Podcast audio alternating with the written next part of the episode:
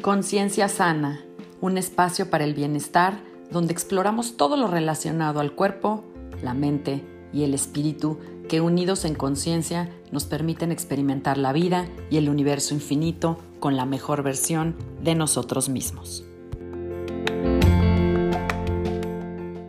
Hola, yo soy Sandra Romero, host del podcast Conciencia Sana, y te agradezco que estés conmigo en este espacio aquí y ahora.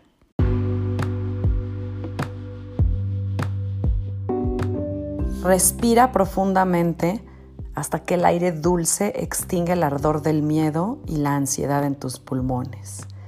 Y cada respiración sea un hermoso rechazo a convertirse en algo menos que infinito. Di a Antoinette Foy. Respirar es algo tan universal y tan continuo que fácilmente nos olvidamos incluso de que existe hasta que o no podemos tomar un respiro más o nos cuesta trabajo respirar. Entonces es cuando la respiración se convierte en un símbolo de la vida. La primera inhalación marca nuestro nacimiento en este plano terrenal y la última exhalación marca nuestra muerte física. En medio de ellas, dice mi maestra, está la vida. A veces tomamos notas de las últimas palabras en el último aliento de la gente que amamos y que nos ha dejado y en muchas ocasiones nos gusta sentir nuestro aliento y recuperar también nuestra respiración.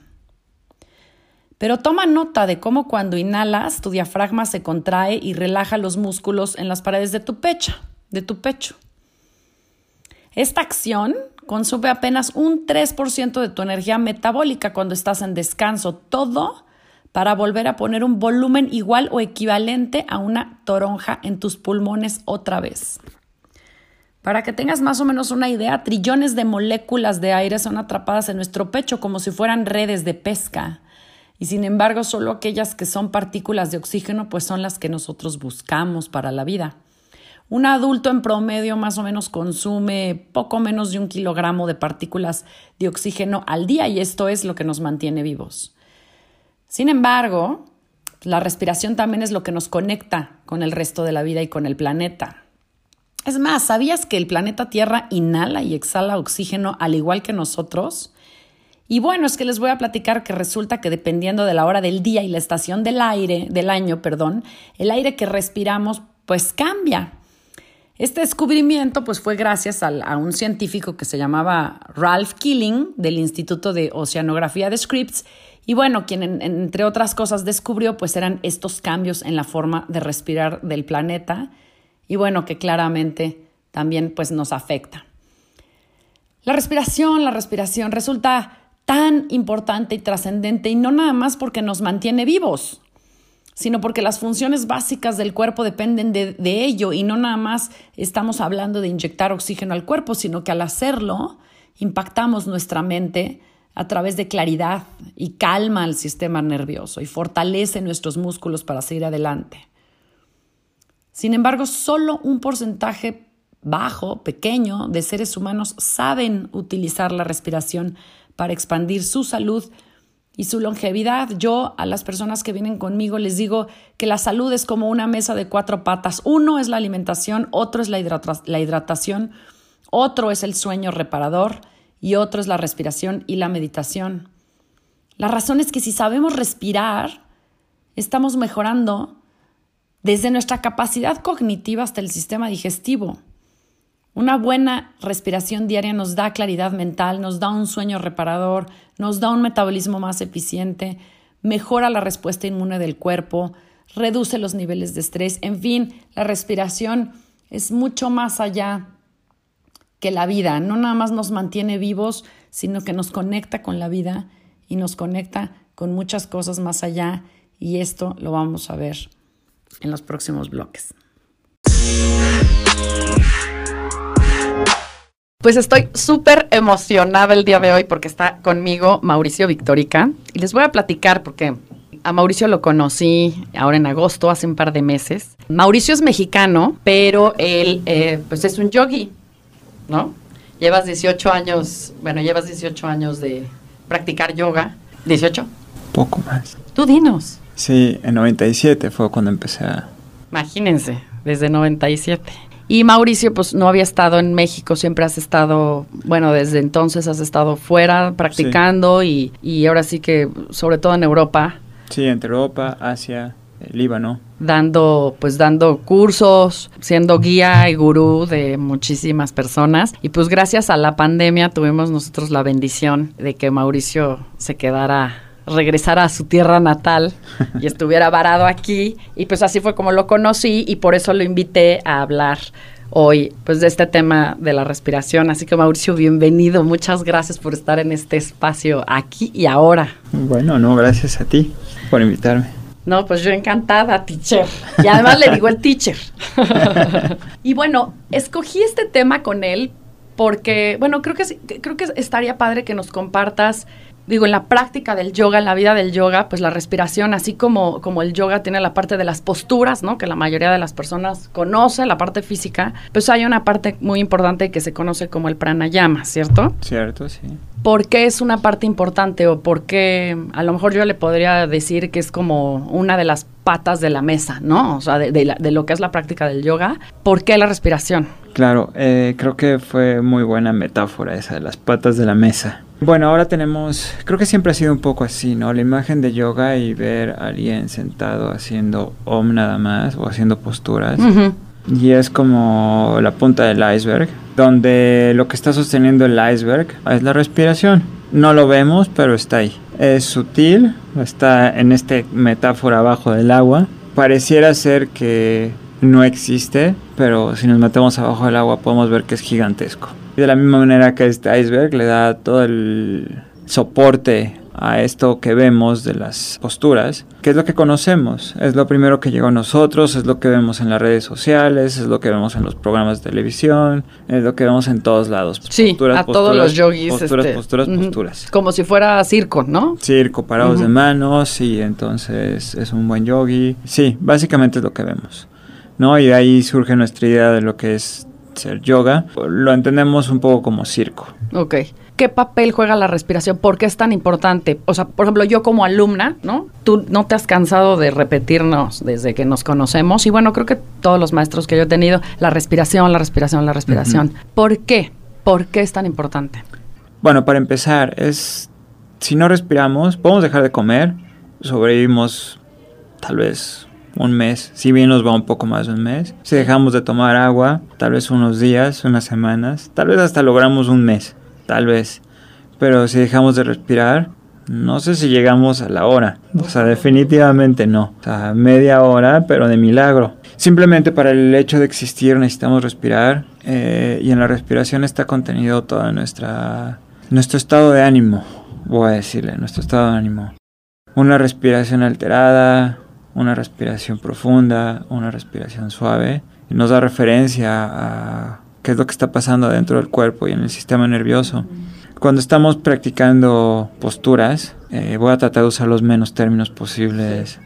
Cuando estamos ah, haciendo posturas, es un mero pretexto para, para, poder controlar nuestra respiración y cambiar este, este patrón reactivo natural del cuerpo de si algo está pasando, agito la respiración. Sí, ajá. Y normalmente lo que sucede cuando, cuando hay un cuando hay un evento eh, estresante, estresante.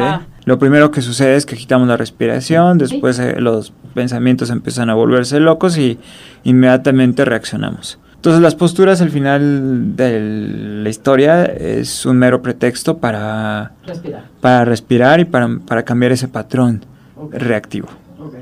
Y de ahí, bueno, pues viene todo un mundo de, de, este, de exploración. Ok, ok. Y sí, efectivamente, yo lo decía ahorita cuando abrí este episodio, eh, y es algo que incluso Ale, mi maestra, ha compartido con nosotros, que la respiración es lo más importante, porque pues lo primero que hacemos al nacer es hacer una inhalación, y lo último que hacemos cuando dejamos este cuerpo físico es una exhalación, ¿no? Justamente. Y todo en medio de esa inhalación y de esa exhalación es la vida, en nuestra vida. Entonces, Cuenta, oh, ahora sí que me gustaría que nos platicaras o nos contaras por qué la respiración, por qué hacer respiración consciente es tan importante. Porque si te fijas, pues obviamente respiramos de forma inconsciente, es algo que tenemos que hacer. Pero ¿por qué respirar de forma consciente? ¿Por qué fijaron en mi respiración? ¿Qué beneficios tiene? ¿A qué me lleva? Eh, normalmente es algo que no le ponemos atención. Funciona a través del sistema nervioso autónomo. no hay manera de que dejemos de respirar a menos de que exista una, una condición. Pero está sucediendo constantemente, entonces nos es fácil perdernos en eh, perder la atención en otras cosas. Cuando empezamos a hacernos conscientes de la respiración, podemos darnos cuenta si nuestra respiración está siendo constantemente muy corta o muy alargada o muy caótica. O neurótica. Ajá. Y cuando es caótica, básicamente es una respiración neurótica. Últimamente se han expuesto muchos más estudios y, tenemos posibilidad de accesar a, toda esta información de la conexión que hay con nuestra respiración y nuestro eh, estado de ánimo.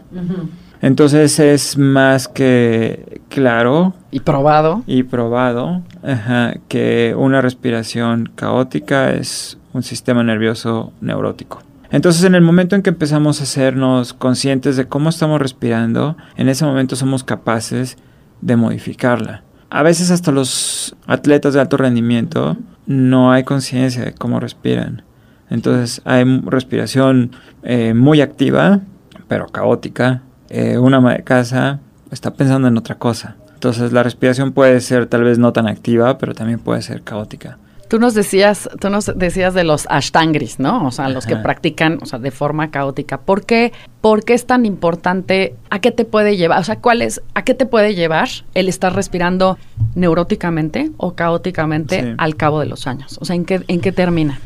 Cuando estamos haciendo una práctica consciente, lo que estamos haciendo, ya sea en yoga, ya sea una vida diaria, alguien que no practica, no, no es necesario practicar yoga para, para hacernos conscientes de la respiración. Lo que estamos haciendo de alguna manera es entrenar nuestra respiración para tener una respiración, eh, digamos, este, simétrica, por decirlo de alguna manera. Tenemos estas dos partes del sistema nervioso, no les voy a decir los nombres, pero uno está controlado en, la parte reactiva y el otro en la parte pasiva.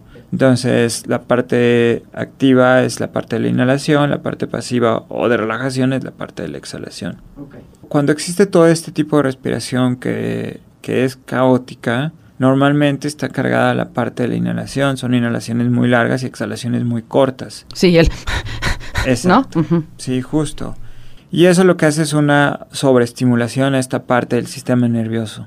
Entonces, básicamente es un entrenamiento constante a ser neuróticos. El simple hecho de tener una respiración de, de esa manera, caótica, es decirle constantemente a nuestro sistema nervioso que tenemos que estar alterados. Sí, eh, porque hasta impacta en el ritmo cardíaco, ¿no? Claro, definitivamente. Eh, o sea, te genera estrés. Eso ya es, ajá, eso ya genera estrés. Sí, automáticamente. automáticamente. Y tenemos esta creencia de, bueno, así soy. Ajá, nerviosito, ¿no? Así soy nerviosito. No asumimos que tenemos la capacidad de reentrenar nuestro sistema a tener una personalidad diferente. Que la personalidad inicia desde cómo respiramos. Entonces, si tenemos esa conciencia de cómo estoy respirando, lo que estamos haciendo es reentrenar nuestro sistema nervioso. Pensamos que eso viene de otra dimensión, nuestra personalidad, que lo heredamos o que no lo dieron nuestros papás o que básicamente viene de cómo manejamos nuestro sistema nervioso, tal vez a partir de pues de un entrenamiento que lo llevamos a cabo inconscientemente. Y cuando empezamos a llevar conciencia de cómo estamos respirando, llevamos ese entrenamiento consciente, ese reentrenamiento consciente, rompemos ese patrón anterior para entonces tener un reentrenamiento.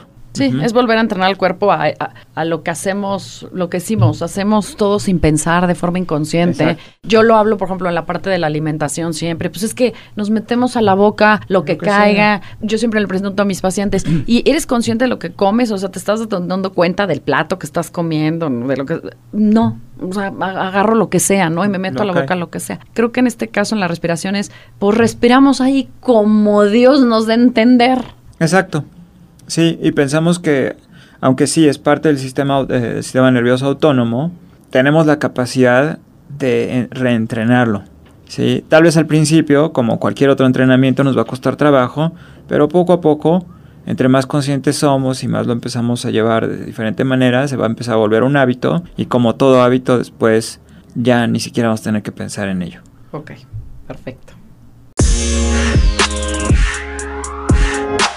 Quisiera que nos compartieras, porque siempre uno piensa, bueno, la respiración y sí, buena onda, ¿no? O sea, solo los yogis respiran y... Pero tú que has estudiado mucho esta parte, o sea, de, la respiración, porque nos la has explicado y demás, en esta parte de la respiración consciente, ¿por qué es tan importante para conectar? O sea, ¿por qué sentarte, así como te sientas a meditar, o sea, la respiración se supone que es la que te lleva a conectar pues contigo, con esa parte interna, sí. como a salirte, ¿no? De alguna manera, o sea, Ajá. conectar contigo. ¿Por qué? ¿Por qué es la respiración? Ok. Um, o sea, ¿cuáles son las, las enseñanzas bien. antiguas, por ejemplo?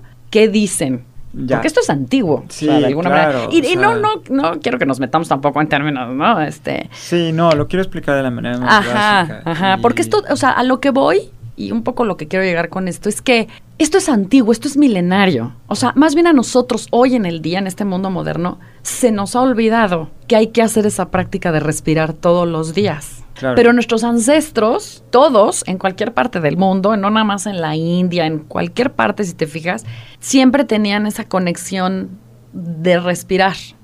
Definitivamente. ¿Por qué? Comentaste cómo nos ayudaba a conectar uh -huh. la respiración más que conectar con algo externo, es conectar con lo que está allá adentro. En todas estas tradiciones ven la dimensión de la realidad, le voy a llamar así. Yo le digo la 3D, le digo la Matrix. Le podemos decir, exacto, le podemos decir la Matrix. La Matrix le podríamos decir lo que vemos con los ojos. Sí, el mundo tangible. ¿no? El mundo tan tangible podría ser la Matrix. Y el mundo real, el que no vemos, es cuando cerramos los ojos y estamos con nuestras emociones. Y bueno, como comentaba antes, ¿no? Las emociones están completamente ligadas a, a, la manera en cómo respiramos. Entonces, también hay una cosa muy interesante. La manera más física con la que nos conectamos con los demás es con la respiración. Todos estamos respirando el mismo oxígeno. Entonces, cuando, cuando, también es increíble, cuando alguien llega agitado, más allá de la cuestión de vibras y todo esto, sí. que vamos a dejarlo un poco al lado, okay. Cuando él llega, llega a un lugar agitado, enojado y su respiración es caótica, empieza como, a ver, le voy a decir contaminación sí, ambiental. A intoxicar. A intoxicar. Y se empieza a, a, este, a transmitir a todo el, el, el grupo. el colectivo. El colectivo. Sí, sí, Ahora también es una, hay una cosa muy interesante. La gente que comparte la cama con alguien, ¿no? Que tiene pareja, que están, este, tal vez ahora se van a ser más conscientes de esto. Pero fíjense cómo comparten la misma respiración que su pareja. Wow. Eh, ya nos pusiste tarea. Ajá, eso es una buena tarea porque eh, normalmente, y si no lo estamos compartiendo, es bueno que veamos por qué no lo estamos compartiendo. Este, hay una disonancia ahí, pero normalmente lo que pasa, así como pasa con grupos de mujeres cuando conviven mucho tiempo juntas, que sus periodos se sincronizan, sí. lo mismo pasa con la respiración cuando tenemos pareja y compartimos la cama y dormimos, el mismo ciclo de respiración ocurre en las, con los dos. Eh, entonces, Y de ciclo de respiración hablas de inhalación, exhalación, Exacto. si son largas o cortas. Pero, por ejemplo, ¿qué pasa si tienes una pareja que ronca y tú no? Claro, bueno, ahí hay una, una disonancia. Exacto que en este caso funcionamos como un, eh, independientemente de que seamos eh, seres individuales, estamos compartiendo pues el espacio y la el energía. Espacio. Uh -huh. Sí, más que hablar de la energía, estamos compartiendo ese espacio. Sí, el aire. El aire. Ajá. Hablando ¿no? de respiración, el aire. El aire, sí, el oxígeno. Uh -huh. Y es súper interesante porque cuando los dos tenemos más o menos eh, las mismas condiciones físicas, o sea, hablando en cuestión de salud, es muy claro cómo las respiraciones se sincronizan inmediatamente. Cuando hay alguien que ronca, bueno, obviamente en este proceso individual tenemos que checar qué es lo que está pasando cada quien, pero debe de haber periodos antes de que lleguemos a este proceso de roncar que estamos sincronizados también. Y tal vez hay esa disonancia que le está afectando en roncar y al otro le está afectando de diferente manera. Pero más allá de estas, de estas cuestiones, es súper interesante cuando están en este lapso antes de llegar a la parte de ronquido, que todo el mundo se puede quejar, que observen que hay un punto donde nos empezamos a sincronizar con el que está al lado, cómo está respirando. Ahora, por ejemplo, los hijos también, o sea, así como padres, luego, no, o sea, dices, ay, es que los hijos te aprenden, ¿no? O ven con el ejemplo. O sea, también hay sincronicidades en la respiración, o sea, en, en, en, que los hijos también, por ejemplo, pueden aprender a respirar caóticamente si sus padres respiran así. Claro, pero por supuesto. De hecho, hay una frase, ahorita me acordé de esta frase que dice, eh, ojos que no ven, corazón que no siente. Uh -huh. eh, yo creo que no es cierto. Porque son cosas que no tienes que ver, o sea, está, vivimos en este, en este mundo que, que sentimos a través de la respiración, a través de, de estas, de estos órganos que son muy sutiles y nos hemos vuelto tan enfocados uh, que si no vemos no existe. Sí, si no lo tocamos, si no... Que lo negamos. Sí. Pero, pero está ahí. Cuando algo está pasando que está fuera del lugar con otra persona, lo podemos sentir. Entonces, más allá de hablar, de decir que es intuición, es algo que estamos sintiendo. Entonces, claro que podemos, eh, lo, los, los hijos a, adoptan estas respiraciones, más que por, por observarlo, por sentirlo. Dejamos mucho a un lado la parte de sentir y a veces negamos y a veces entramos en esa necesidad de que tiene que ser así, más que, más que poner atención en lo que estamos sintiendo, sin involucrar un proceso eh, cognitivo, uh -huh. eh, lógico, y simplemente observamos lo que estamos sintiendo, entonces es muy fácil que encontremos lo que está fuera de lugar. Con los niños es muy interesante porque empiezan a sentir sin hacer ninguna construcción mental y empiezan a repetir patrones. Claro, de todo tipo, de incluyendo la respiración. Todo. Empezando por la respiración. Sí. Uh -huh. Sí. Por eso, bueno, yo veo también ahora, pues ahora ya muchas mamás, muchos educadores, muchos psicólogos, lo primero que hacen con los niños cuando los ven agitados es saber, para, respira. Claro. O sea, para, ¿no? O sea, no es regañarlo, no es, para, re, detente. ¿no? Sí. Súper interesante, ¿no? Lo primero que pasa con un niño cuando se cae y empieza, a ver, a ver, a ver, respira, respira, respira. No, y lo hacemos de una manera muy intuitiva. Pero básicamente lo que estamos haciendo es regresar el sistema nervioso a su ciclo natural de respiración para calmarlo. Cuéntanos de, hay una técnica del Heart and Math Institute Ajá, que nos buenísimo. platicaste que, sí. que, está padrísimo, o sea, científicamente probado, de cómo deben ser las inhalaciones y las exhalaciones. Me parece que Eddie Stern junto Joe Dispensa. ¿no? Joe Dispensa. Uh -huh. Cuéntanos de, de, de, esta técnica, porque, bueno, igual ahorita podemos recomendar a todas las personas que nos escuchan que bajen esa aplicación, ¿no? Claro. Y, y que nos enseñes cómo usarla. De acuerdo. Bueno, eso sería buenísimo. Eso va a ser bueno. Les cuento un poco primero cómo sucede esto. En algún momento este instituto, que está en el sur de California, que fue con los primeros que empezó a hacer investigaciones Joe Dispensa, empezaron a hacer con electrodos en el corazón, en el cerebro, empezaron a checar las, las ondas que emitíamos y las conexiones neuronales y las señales que emitíamos del plexo solar o corazón, vamos a decirle, uh -huh. hacia el cerebro y del cerebro hacia el plexo solar o el cuerpo. Uh -huh. Entonces tenemos esta creencia de que el cuerpo controla todo. Y siempre tuvimos el centro de control es el cerebro.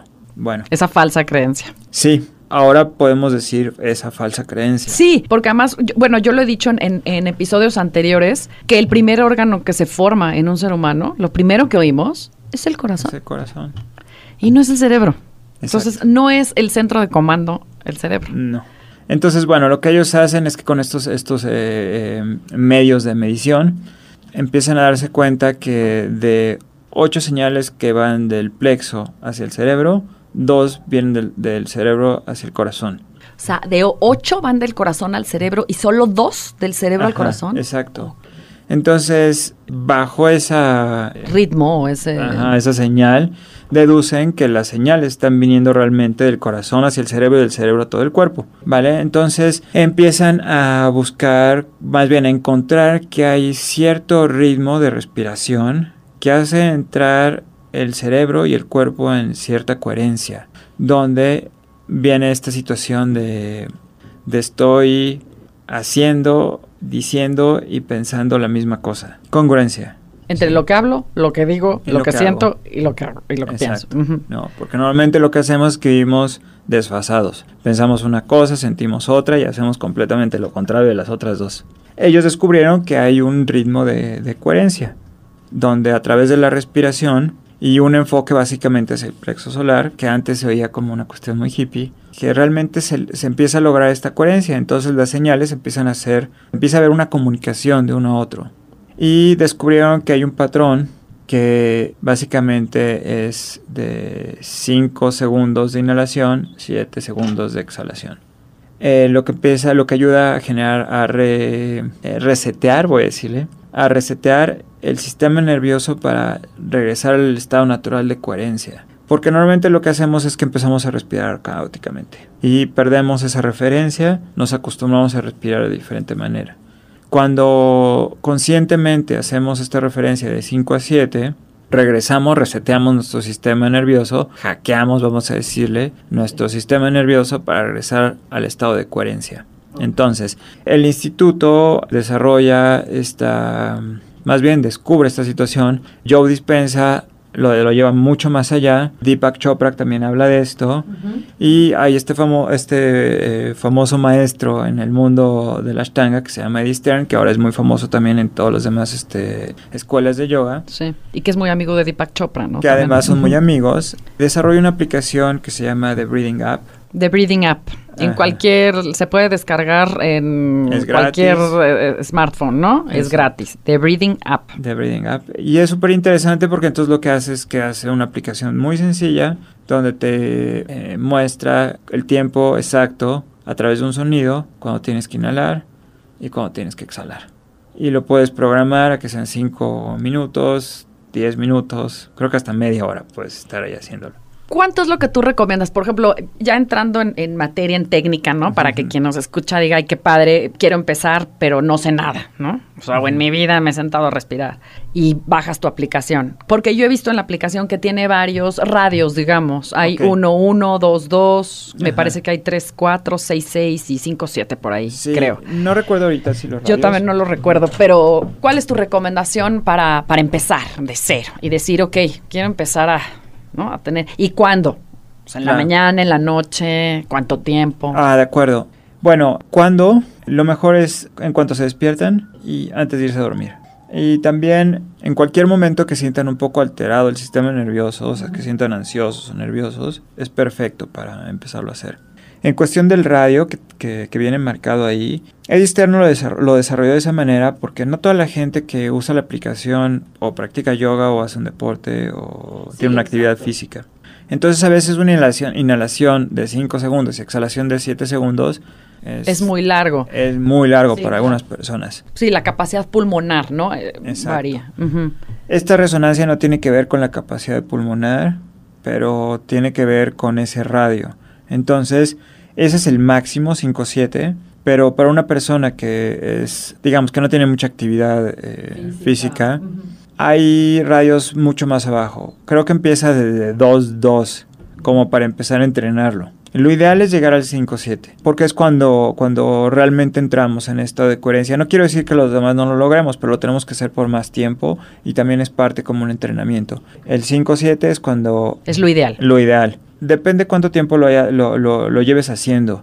Cuando yo lo llevas haciendo mucho tiempo, cinco minutos es más que suficiente. ¿no? Es como cuando empieces a entrenar algo. Tal vez te va a ser muy difícil al principio, entonces es mejor que hagas tal vez dos minutos todos los días en la semana. Y le vas subiendo. Y le vas subiendo.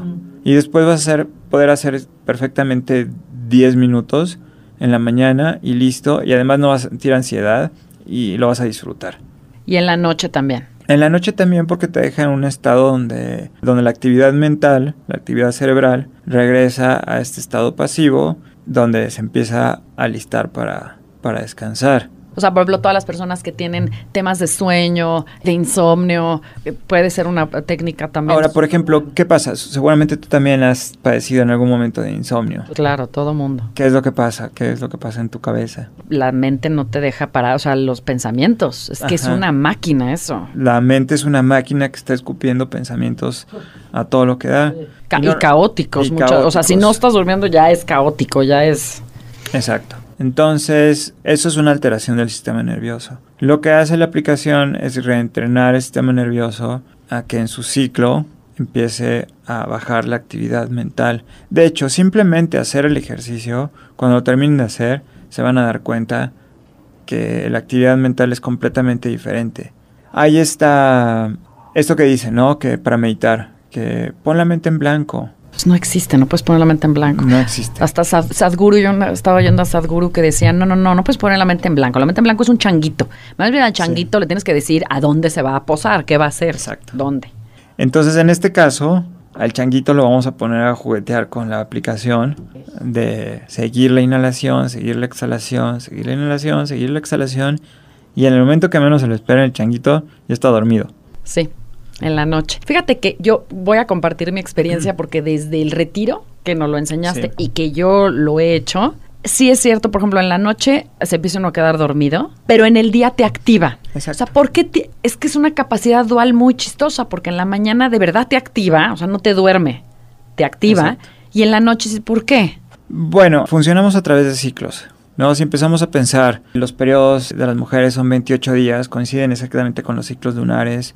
Nosotros hemos perdido eso porque trabajamos en una oficina o estamos adentro de una casa, ya no vemos el cielo, ya no vemos el sol, ya no vemos la luna. Sin embargo, seguimos funcionando en estos ciclos. Y el cuerpo se empieza a preparar para ciertas actividades y lo sabe, o sea, tenemos un biorritmo. Entonces, cuando empieza a llegar el momento de ir a dormir, el cuerpo sabe perfectamente que lo que le toca, aunque estemos haciendo el mismo ejercicio, toca para desactivar el sistema nervioso. Y seguramente te has dado cuenta que la actividad mental cambia para ir a dormir, pero también cuando es en el día cambia. En el sentido de que es una mente silenciosa pero activa. Y no es activa y caótica. De tengo que hacer esto y esto y esto y esto y bla bla bla bla bla. Sino es como muy claro, muy concentrada. Sí está ahí lo que tienes que hacer, pero no hay estos brincos caóticos emocionales, pasado, eh, futuro, sino estás aquí viendo lo que tienes que resolver y con, con calma, vamos a decir. Exacto, sí, con un sistema nervioso equilibrado, Equilibrado. sin estrés y donde además, pues, cuando tienes claridad mental, pues tienes una capacidad mejor de resolución de problemas, incluso Exacto. de tu vida, eh, de todo. Sí, justo. No, es como si estás en una discusión y la mente está agitada, no, no sabes cómo resolver el problema, literalmente no sabes. Pero si hay un problema y tu mente está calmada, puedes ver perfectamente y sabes cómo hacerlo. Oye, y por último, este ejercicio, o sea, esto del, del breathing up, lo pueden hacer a cualquier edad, ¿verdad? O sea, esto desde los niños hasta, o sea, no hay Mm, Sí, no, no hay restricciones ni efectos secundarios. ni efectos secundarios. Bueno, sí, pero son muy buenos. Exacto, exacto. sí, eh, exacto. Ay, maestro, muchas gracias. Gracias por compartir y por estar aquí en este espacio. No sé si tú quieras compartir algo más que... Mm, Bueno, no, creo que quedó claro con esta de la respiración. Hay muchas técnicas de respiración. Lo que yo he notado ahora que con esto, con esta cuestión de, de- de la explosión de cómo hemos estado encerrados, hay, Hay mucha ansiedad, sí, hay mucho estrés, hay mucho... sí, hay mucho de este, de, de este. Estamos estas- caóticos. Estamos caóticos. A veces pensamos que nos tenemos que meter a un curso de respiración para poder resolver algo. Creo que es mucho más sencillo de eso. Bajen la aplicación, no tienen que hacer nada más que seguir el tiempo y eso por lo pronto es suficiente. Si no tienen ninguna experiencia previa con sistemas de respiración, de hecho, aunque lo tengan, es maravilloso porque justamente hace eso. O sea, hay todo un, todo un instituto atrás de, de cómo se llegó a, esto- a estos resultados. Eh, yo les recomiendo que para estos momentos de ansiedad... O cuando nos agarra. A veces estamos muy zen, ¿no? Como decimos. Sí. Y hay veces que te enganchas, como digo yo, en la Matrix y ya te trepaste Claro. y, y otras te estás dando cuenta que el corazón, ¿no? O sea, Sí. Me están sudando las manos, ya le grité al niño, ya, ya, ya, Claro, ¿no? claro, claro. Exacto. Agarran su aplicación, se ponen sus audífonos, la siguen cinco minutos y listo. La mejor medicina La mejor medicina. para atacar el estrés y la ansiedad. Exacto. Muchas, Sí. muchas gracias. Gracias a ti. Maestro. Gracias a ti.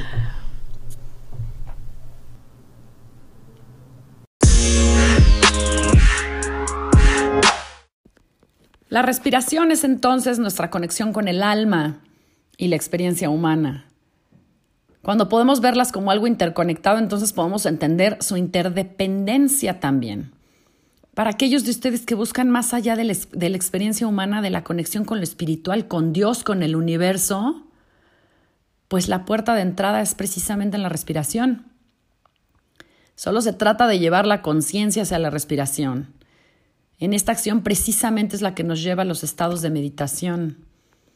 Es empezar a ser conscientes de nuestro respirar lo que nos hace conectar con todo eso que somos, con todos nuestros cuerpos que son mucho más y más extensos que el físico.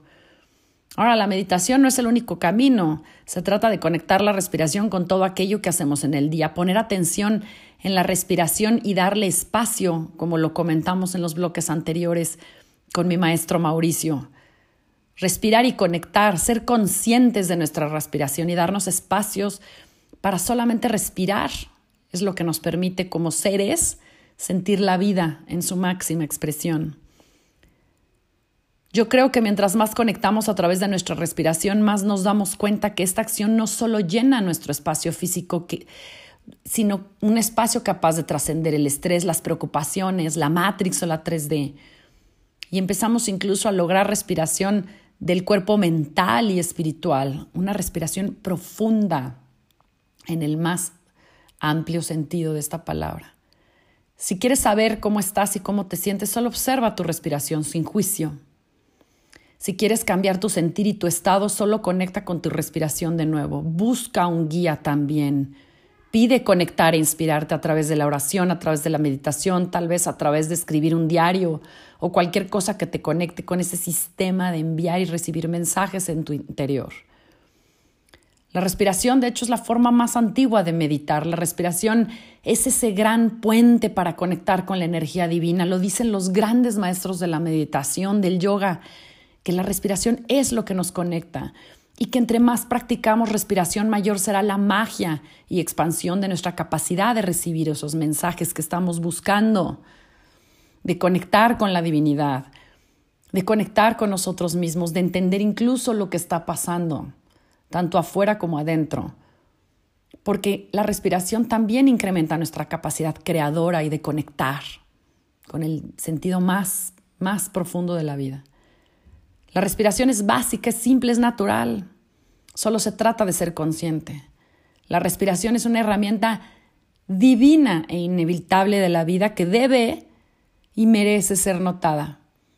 Recuperar la atención a la respiración para mí resulta hoy crucial, ya sea en la parte física o en la parte espiritual, porque cuando conectamos con la respiración, todo lo que deseamos podría suceder.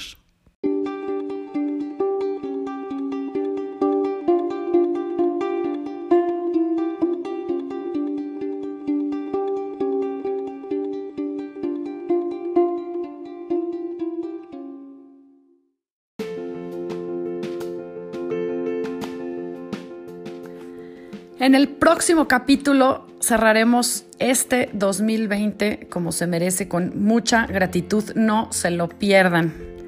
Si te gusta este episodio te pido que lo compartas. Yo soy Sandra Romero y agradezco que te hayas tomado el tiempo para escucharme y acompañarme en un capítulo más de Conciencia Sana. Puedes contactarme a través de Facebook, Instagram y Twitter en arroba Sandra Romero FC o a mi correo Sandra Romero FC gmail.com. Amor y bendiciones.